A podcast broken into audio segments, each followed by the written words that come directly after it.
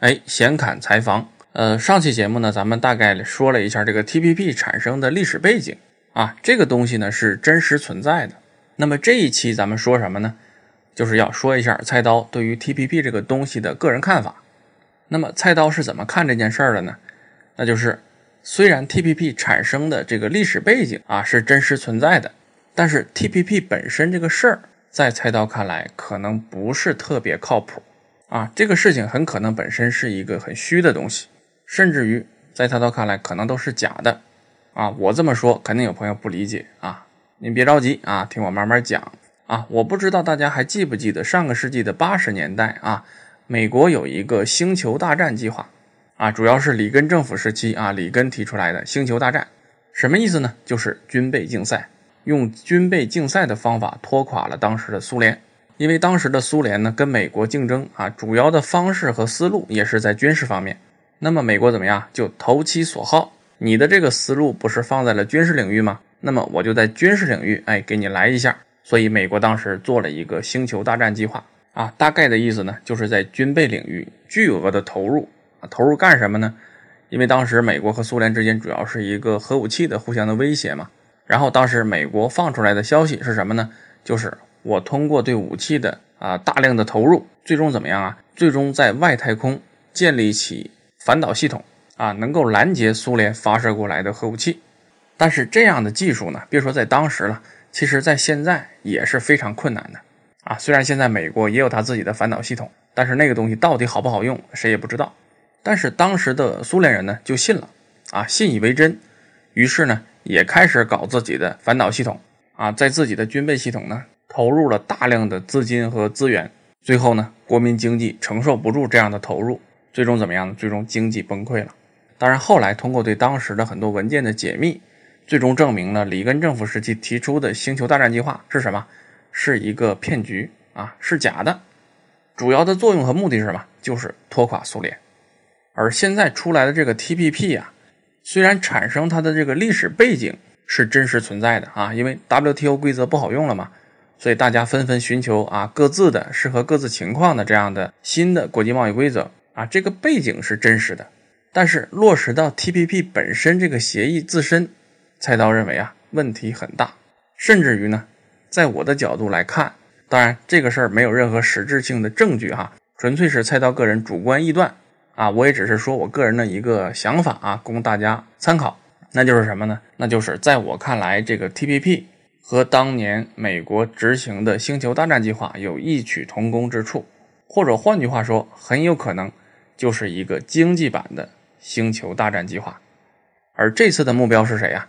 这次的目标很明确，就是中国啊。只不过我们看呢，在手法上出现了一些变化。比如说当年里根啊，星球大战的时候，他采取的什么？采取的是军备竞赛的方式。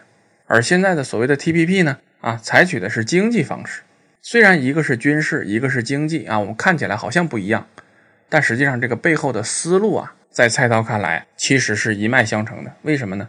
啊，当年为什么要在军事上啊采取星球大战这样一个计划来拖垮苏联呢？是因为苏联人本身他的思维就在军事方面，他和美国在全球竞争的这个格局当中呢，苏联人的思维也是通过军事来压制美国啊，甚至一度取得了成功。啊，在冷战期间，苏联的常规武器装备的数量是远远超过美国的，啊，虽然质量都不怎么样吧，但是数量上占优势。啊，正因为当年苏联人是这样一种思维方式，哎，你不是把这个重心放在军事上了吗？那我就通过军事方式拖垮你。但是现在呢，中国和美国啊，在全球的这个战略格局的一个争夺之中，我们的主要思路是什么呢？我们的主要思路是经济方面。啊，和美国展开经济竞争啊，通过经济的竞争能够取得一定的优势，或者说是相对的优势，从而削弱美国的霸权地位啊。我们是这样一种思路。那么好了，美国人呢故技重施，说你不是把这个思路的重点放在了经济方面吗？啊，我就投其所好，在经济方面给你设个套啊，你就往里钻吧。这个套是什么？这个圈套就是 TPP。所以呢，菜刀对于 TPP 这个事儿的看法，如果。只说一个简单的、直接的结论的话，那么我认为 TPP 很可能是一个经济版的星球大战计划。至于说为什么这么说，哎，咱们慢慢讲，逐条的来分析。首先，咱们说第一点啊，那就是如果这个 TPP 是一个圈套的话，那么为什么它有可能会拖垮中国经济？这个原因是什么？它的这个发挥作用的机制是什么？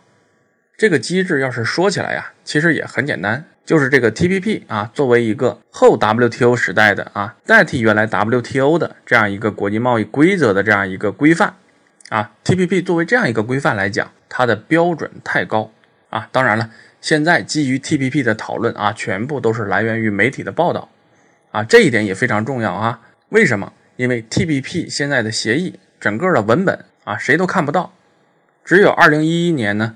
偶尔泄露出来一个早期的版本，当时那个版本呢有五个部分啊，大概三十个章节啊，但是那是很早期的版本了。估计这一次达成协议的版本呢，和那个相比已经面目全非了。但是最新的版本谁也看不到，所以这个事儿呢就很有意思啊。大家都在谈 TPP，但实际上呢，TPP 到底怎么回事儿，谁都不知道，谁都不清楚。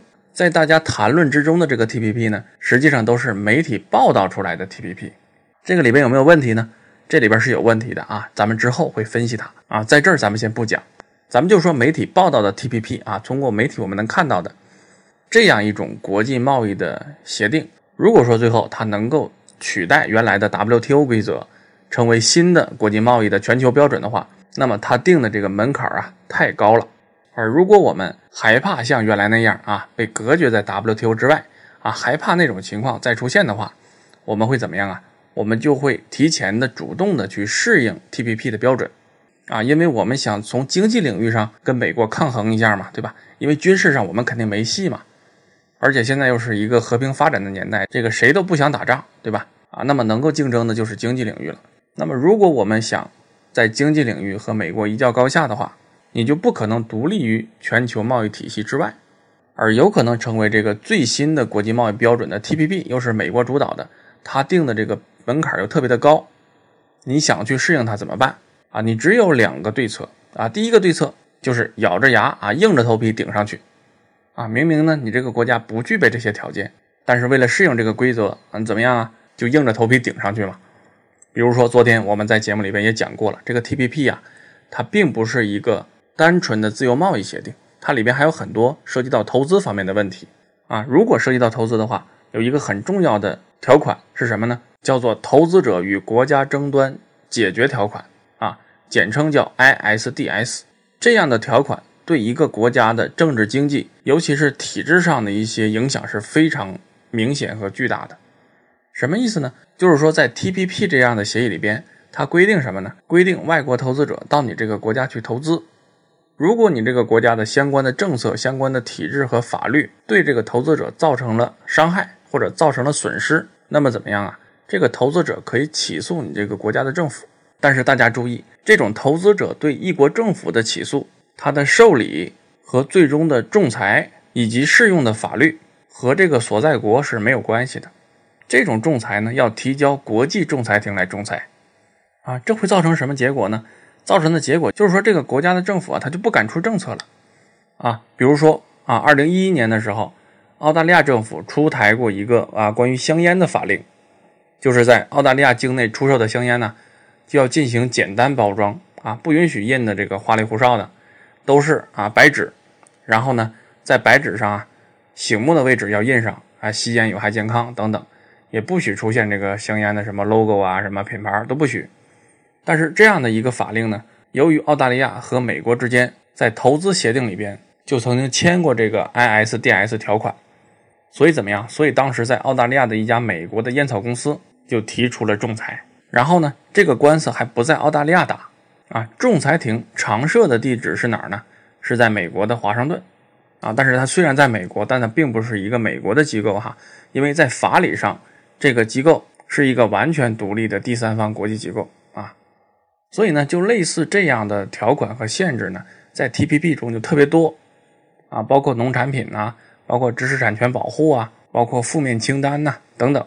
所以呢，理论界一直也在研究这个问题，就是说，就是说，为了让这个贸易更好的发展，是不是有必要在一定程度上损害一个国家的主权啊？因为这某种程度上已经涉及到主权问题了嘛。而这种做法究竟是利大于弊还是弊大于利啊？目前也没有定论啊。当然，这种情况呢，也并不仅仅出现在 TPP 当中啊，实际上，像中国啊，对其他国家签的这种双边的 BIT 协议啊，也就是所谓的投资协议，其中里边也都会有这个 ISDS 条款的。而且中国公司也起诉过外国的政府啊，这个都是双向的啊，并不是说这个 TPP 啊单独专门设了这么一个东西啊，就为了故意抬高门槛，也不是这样啊。只不过呢，在中国现在签的这些啊类似的协议里边呢，啊是中国出去投资的多啊，比如投给什么委内瑞拉呀，投给什么厄瓜多尔啊，投给了这什么玻利维亚等等，就这些国家啊，这些国家到中国来投资比较少。啊，但是如果是中国和美国这样的两个国家签这样的协议的话，那么中国就变成被动的一方，因为美国的资本呢会非常大量的到中国来投资，而中国呢在体制上又不完善啊，法制上呢也不健全啊，肯定会出现各种各样的问题的。而在这样的情况下，如果我们想适应这个 TPP 的规则，硬着头皮硬上的话，会造成什么情况呢？就是说会造成啊这个国家实际的一个状况和我们。啊，表面上要去适应的那个规则产生一个比较严重的撕裂，而这种撕裂，如果我们的体制不能快速跟上的话，产生的后果是非常严重的。啊，这个呢就有点像我们看武侠小说啊，《天龙八部》里边有一个和尚啊，叫鸠摩智，对吧？他练这个少林七十二绝技，哎，表面上看呢，这个招式啊都对，但是最后走火入魔了。为什么？因为他这个内力不对。啊，他这个内力啊，不是少林寺的这个内力，他用的是他自己那一派的武功的内力，只不过是用自己的内力呢，哎，去学了少林寺的招式，最终怎么样？最终两层皮，然后走火入魔。这个比喻就比较形象了。所以呢，为了适应 TPP，如果我们硬上的话，那么在经济层面是很有可能拖垮中国的。那么如果我们不硬上，对吧？啊，就是 TPP 这个事儿，我们自己觉得都不行啊，心里没底啊，我们干不了，那我们会怎么办呢？就是说，为了对冲这个 TPP 的影响，啊，我们不能被排除在这个国际贸易的新规则之外呀，那就逼着我们自己要另起炉灶。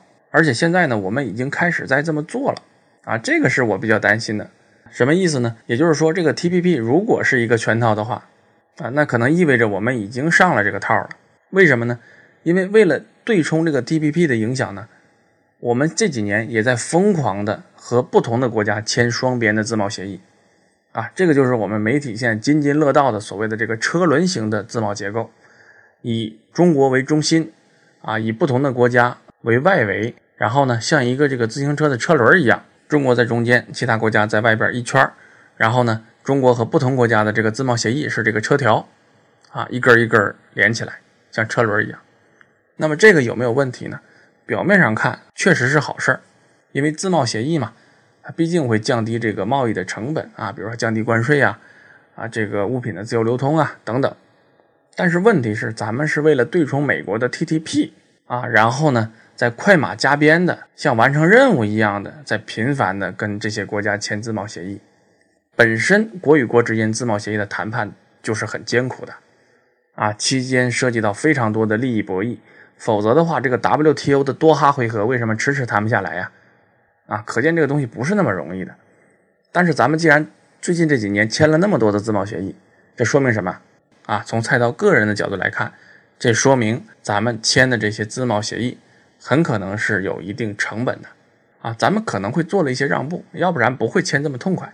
而最近这些年呢，为了另起炉灶，我们看，我们也推出了一系列的这样的大的项目啊，一路一带呀，金砖国家银行啊，亚投行啊等等这些东西。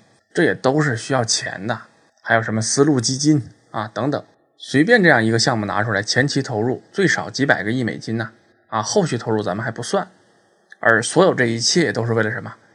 在很大的程度上都是在为了对冲美国 TPP 的影响。那么，如果 TPP 本身就是假的，啊，就是一个很虚的，就是一个圈套的话，啊，它本身就把这个门槛定的特别的高。啊，我们去为了对冲那一个虚无缥缈的非常高的门槛，我们要付出巨大的成本。那长期来看的话，对我们的经济肯定是一个比较严重的拖累。啊，这就是第一个问题。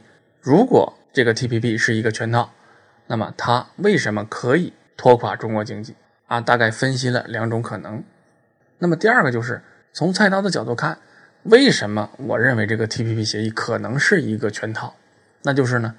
这个事儿本身呢疑点太多啊，比如说第一个，咱们刚才讲过的这种类型的贸易协议也好，投资协议也好，定的门槛和标准太高了，高的不合常理。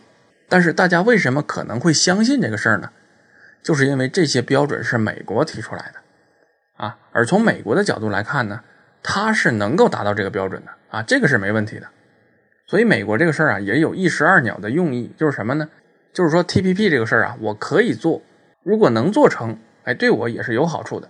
因为这么高的标准，只有我能达到，啊，其他国家根本都达不到，都别说啊，像这次达成协议的这十二个国家，像越南这样的国家，都别说这样的国家，连欧洲最核心的支柱性的国家德国，啊，经济够发达了吧？二零一四年十二月的时候，啊，德国在面对和 TPP 这个协议非常相似的，也是美国主导的，啊，美国和欧洲之间的这样一个协议叫 TTIP，当时德国在面对这个协议的时候。他都受不了。如果大家感兴趣，可以去网上找啊，有这个新闻。德国政府明确表示啊，TTIP 里边的这个投资者和东道国之间的争端解决条款，德国无法接受。什么意思啊？就是连德国这样的发达国家，其实都受不了这个标准，这个门槛定的太高了。但是这个事情上，美国可以一石二鸟啊，就是说我把标准定的那么高，一旦要是做成了。那咱们把协议签了，哎，白纸黑字，你们都得按我这个来。如果你们都按我这个来的话呢，最占便宜的还是我。那如果这个事儿做不成，怎么样啊？那我也设了一个套，对吧？而且这个套呢设的特别真，很难让人怀疑。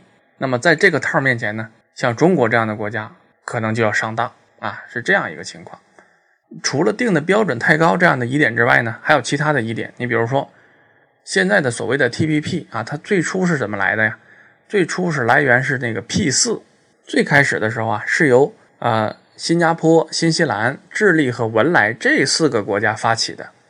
啊，这四个国家其实无足轻重的啊，虽然这个新加坡和新西兰算发达国家，但经济体量太小啊，其实没有什么太大的影响。但是为什么后来发展成了 TPP 呢？就是因为美国看上这四个国家了。哎，他觉得呢，这个东西里边有文章可做啊，然后加入进来，并且主导了这个事情，啊，最终形成了一个十二个国家的 TPP，啊，这一点就很可疑了。我们都知道 TPP 它产生的一个背景是什么呢？就是上期节目我们讲的是这个后 WTO 时代呀，国际贸易没有什么明确的规则啊，大家纷纷在探索。那作为美国呢，他肯定也想探索出一条啊，对他自己最有利的这样的一条道路。啊，这个是无可厚非的，但是让人家感到奇怪的，让人感到起疑的是什么呢？就是他为什么看上了这个 P 四啊？要通过 P 四这个渠道来做这件事儿啊？因为正常来讲，如果美国想制定规则，想掌控未来五十年国际贸易的这个规则的话啊，他想做很容易啊，他不需要找新西兰、新加坡、智利和文莱这样的国家呀，是吧？因为他自己本身就有北美自由贸易区。再加上它和欧洲的关系也非常的密切，啊，北美自由贸易区加上整个欧盟，就完全可以组成一个新的 WTO 了，啊，那一下子不就把规则掌握在自己手里了吗？呃，当然也有朋友说，说是为了这个遏制中国，那么为了遏制中国的话，他也没有必要去找这四个国家呀，他完全可以去找东盟啊，啊，东盟呢就是东南亚国家联盟，对吧？他找东盟多好啊，这离中国更近，而且交通要道，但是恰恰什么呢？恰恰是以东盟为核心的这个这个东盟的区域经济一体化，所谓的东盟十加六啊，东盟十国加上区域外的六个国家，这样一个经济区域一体化的体系里边，恰恰没有美国，而且短期之内呢，也不想让美国加入，所以这个就很奇怪了。那么要说疑点的话，第三个疑点也是最让人觉得奇怪的一点是什么呢？那就是这个 TPP 的协议啊，保密级别之高啊，前所未见。到今天为止啊，协议都已经这个签订了啊，部长级会议都已经通过了，PPP 的这个文本大家还没看到，连一个摘要都没有啊，这是非常奇怪的，这就不禁让人想起了当年的星球大战啊啊，当年的星球大战也是一样，是绝密级，只是在媒体宣传上啊，这个星球大战啊非常的厉害，轰轰烈烈，但实际怎么样呢？现在回头想想，当时谁都不知道啊，谁都没看到这个实质性的东西。而今天这个 TPP 协议啊，同样如此。而且咱们退一万步讲，你这是一个贸易协定啊，贸易协定就得让贸易双方啊，以及可能不参与这个协定但是利益相关的各方，你都得知道怎么回事啊。而且贸易协定有什么可保密的呢？而且签署这样的贸易协定，各国议会也要通过呀，议会得讨论得辩论呢，最终要批准，对吧？是这样一个程序。但是我们看呢，刚刚讲的这一些，在 TPP 这个协议里边，我们都看不到啊？为什么呢？因为 TPP 保密级别非常高啊，这一点是最不合常理的。所以呢，由以上啊菜刀讲的这些内容来看啊，菜刀自己分析得出了一个自己的结论。那就是什么呢？那就是说，这个 TPP 协议啊，在我个人看来，很有可能是一个圈套啊，是一个经济版的星球大战计划。所以，如果是这样的话，那么我们就要非常警惕了啊，千万别被他忽悠了。那么，如果真的是这样的话，那我们应该怎么办呢？哎，我觉得呢，应对的办法其实也很简单，什么？就是别让人家牵着鼻子走啊，自己别乱，他爱什么屁什么屁，对吧？我们自己稳定住啊，按照自己的节奏，按照自己的发展的这个计划，一步一步去正常的发展啊，千万别因为这些事儿啊乱了阵脚。一旦思维被人牵着鼻子走，那么结局也就注定了不会很好啊。以上呢就是猜到杂七杂八的，大概讲了讲自己的看法吧。总结一下啊，归根到底什么意思？就是说呢，本质上还是美国利用它超强的政治、经济、军事实力，怎么样啊，来做了一个局。这个局里边呢，道道很多啊，进可攻，退可守啊。如果能做成，当然更好啊，你们都得听我的。如果做不成，哎，也设了一个套。以上呢就是菜刀关于 TPP 啊非常粗略的一个看法啊，不一定对哈，仅供大家参考。好，本期节目就是这样，希望大家给菜刀点赞。然后欢迎大家关注菜刀的微信公号，每天晚上菜刀还会在微信公号给大家再说一段其他的内容，或者在微信公号里回答大家的问题。欢迎大家关注并且收听。最后还是感谢大家，我们明天再见。